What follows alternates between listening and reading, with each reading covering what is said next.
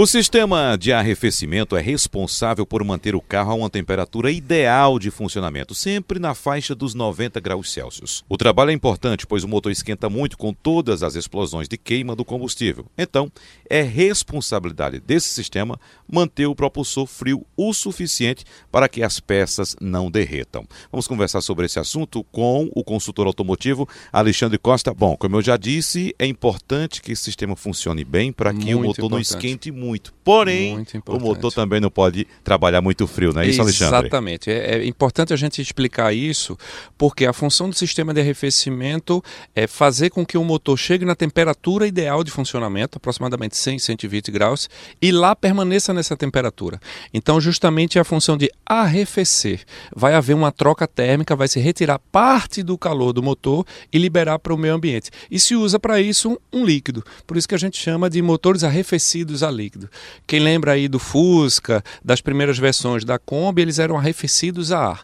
Esses carros não podem mais ser produzidos por conta da questão de emissões de poluentes. Carros arrefecidos a ar, eles poluem muito mais. O arrefecimento a líquido, ele torna a queima mais eficiente e reduz inclusive a emissão de poluentes também. Uhum. Alexandre, a questão de manter também o nível sempre no ponto adequado. A gente Isso. sabe que esses sistemas evoluíram muito. Muito. Eu muito, não me muito. recordo, Alexandre, quando nos meus últimos três carros certo. eu tive que abrir o recipiente para colocar água. Perfeito. Sempre perfeito. na revisão havia troca natural, Isso. conforme o planejamento da revisão, trocar Isso. o líquido ali e nunca mexi nisso aí.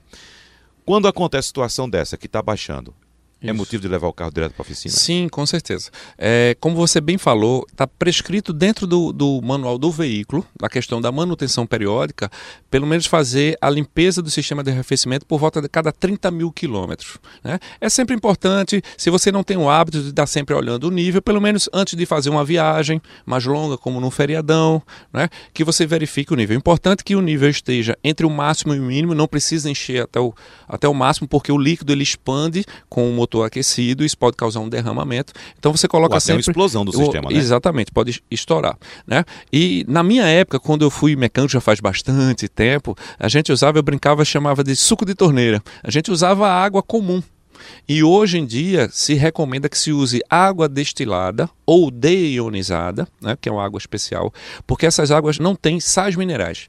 E o que causa muitas vezes o entupimento de, de um radiador, por exemplo, que tem canaletas muito finas, é justamente os sais minerais que vão se depositando ali no fundo do, do radiador. Além do que, o sal mineral ele conduz eletricidade.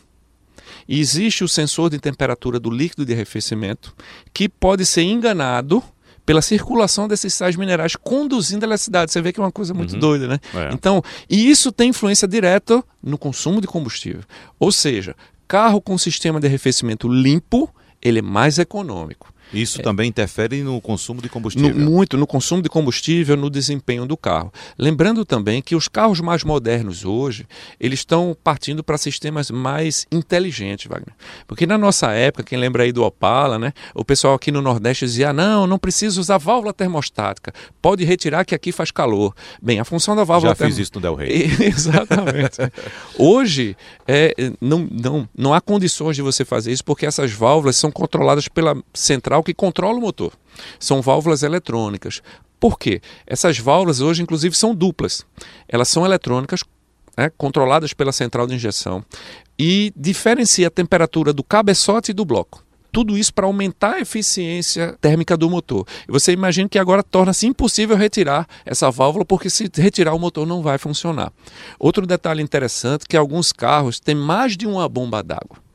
Um Amarok, por exemplo, dá um caso muito claro que a Amarok ela tem uma bomba d'água convencional, mecânica, acionada por correia, e duas bombas d'água elétricas, são motores elétricos que ajudam na circulação do líquido, porque o sistema dele é muito complexo, parte do, do, líquido de arrefecimento é utilizado para arrefecer as turbinas da, da Amarok. Então, ele tem essas bombas uh, auxiliares. Você imagine que num sistema complexo como esse, eu não posso usar uma simples água. Eu tenho que usar uma água é, destilada, eu tenho que colocar aditivo correto para poder preservar o sistema.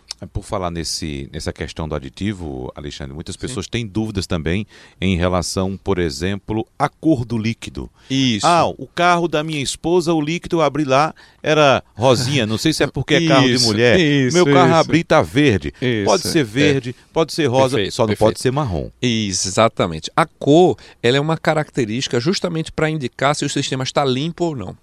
É, quando você compra um carro, dependendo da marca, ele pode ser verde, pode ser laranja, pode ser rosa, isso independe, é uma questão de marketing, né? Mas ele tem uma coloração diferenciada para que o condutor possa olhar o reservatório e perceber o momento de fazer a limpeza. Ele vai deixar de, de ter um tom rosa para assumir um tom marrom, deixar de ser amarelo para assumir um tom marrom.